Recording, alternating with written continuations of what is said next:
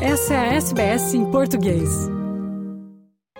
Os protestos sobre a guerra em Gaza estão a todo vapor na Austrália. A polícia de Nova Gales do Sul divulgou que mais de 20 pessoas foram presas durante um protesto pró-Palestina contra um navio de carga israelense em Port Botany.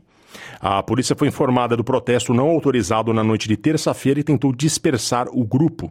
Os manifestantes continuaram a ocupar a área, bloqueando a circulação de veículos e recusando-se a seguir as ordens policiais. Os manifestantes presos foram acusados de não cumprimento da direção de movimento, de causar danos e de interromper o funcionamento de uma instalação importante.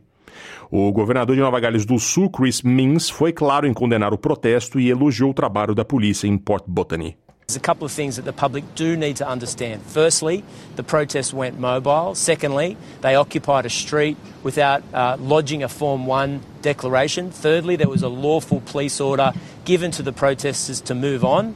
And it was only after ample time was given to the protesters to leave the roadway and allow commerce to transact in that port were arrests effected. Um novo levantamento mostra forte discrepância nos dados sobre o atual momento merc do mercado de trabalho da Austrália. Segundo pesquisa trimestral do Australian Human Resources Institute, que trabalha com dados dos departamentos de recursos humanos, houve um aumento acentuado nas intenções de demissão, de 17 para 17% para 31%. Contudo, há também um aumento no número de organizações que planejam continuar a contratar funcionários. A pesquisa ouviu mais de 600 pessoas que trabalham em RH. Ela revelou um aumento de 71% nas intenções de recrutamento no trimestre de dezembro, acima dos 61% anteriores. A executiva-chefe do Instituto, Sarah McCann Bartlett, diz que algumas razões para a inconsistência, incluindo-se a disparidade entre setores de, da economia. Algumas áreas continuam a registrar uma grave escassez de mão de obra, enquanto outras procuram reduzir custos através de demissões. E, por vezes, dentro da mesma organização, determinadas áreas podem estar a contratar para reduzir custos, ao mesmo tempo que prossegue a recrutar para funções críticas. O governo federal está a considerar a implementação de novas medidas adicionais em relação aos migrantes recentemente libertados da detenção de imigração. Entre os detidos recentemente libertados encontram-se vários criminosos, incluindo-se assassinos e criminosos sexuais. O governo atendeu a decisão histórica do Supremo Tribunal Australiano, que concluiu que a detenção dos imigrantes por tempo indeterminado é ilegal.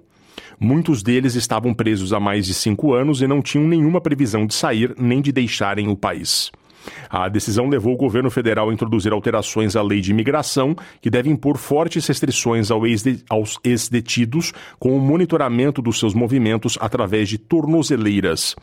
No entanto, a ministra dos Assuntos Internos, Claire O'Neill, disse ao Canal 7 que o governo está a examinar todas as vias possíveis para manter o grupo sob vigilância constante. If it were up to me, they would all still be in detention today. But we've got a High Court ruling telling us that the Australian government must release these people. Now, the job for me is to implement the High Court's decision and to do so in the way that protects the safety of the Australian community at every single step of the way. No futebol, os Socceroos conquistaram a segunda vitória nas eliminatórias da Copa do Mundo 2026 ao derrotar a Palestina por 1 a 0 no Kuwait esta manhã. O único, jogo, o único gol do jogo foi marcado pelo zagueiro Harry Suter, que cabeceou na cobrança de escanteio cobrada por Craig Goodwin aos 18 minutos da partida. Os australianos agora somam seis pontos nos dois primeiros jogos e só voltam a campo com o uniforme ouro e verde contra o Líbano em 21 de março. O técnico da Austrália, Graham Arnold, disse ao canal 10 que, apesar de uma atuação não muito convincente, o importante foi vencer. Palestine, uh, we're going to come out that type of energy, that type of work rate and fight, and you've got to give full uh, credit to Palestine. Probably we didn't play our best, but uh, most important thing was the three points. Em Portugal, o deputado de extrema-direita André Ventura convidou a líder de extrema-direita da França, Marine Le Pen, para uma conferência no parlamento português a fim de divulgar um evento da direita radical europeia. O presidente da Assembleia da República, Augusto Santos Silva, foi surpreendido com a ideia de Ventura, que é do partido ultraconservador Chega. Mas Santos Silva defende que os deputados sejam livres para convidarem quem quiserem ao parlamento.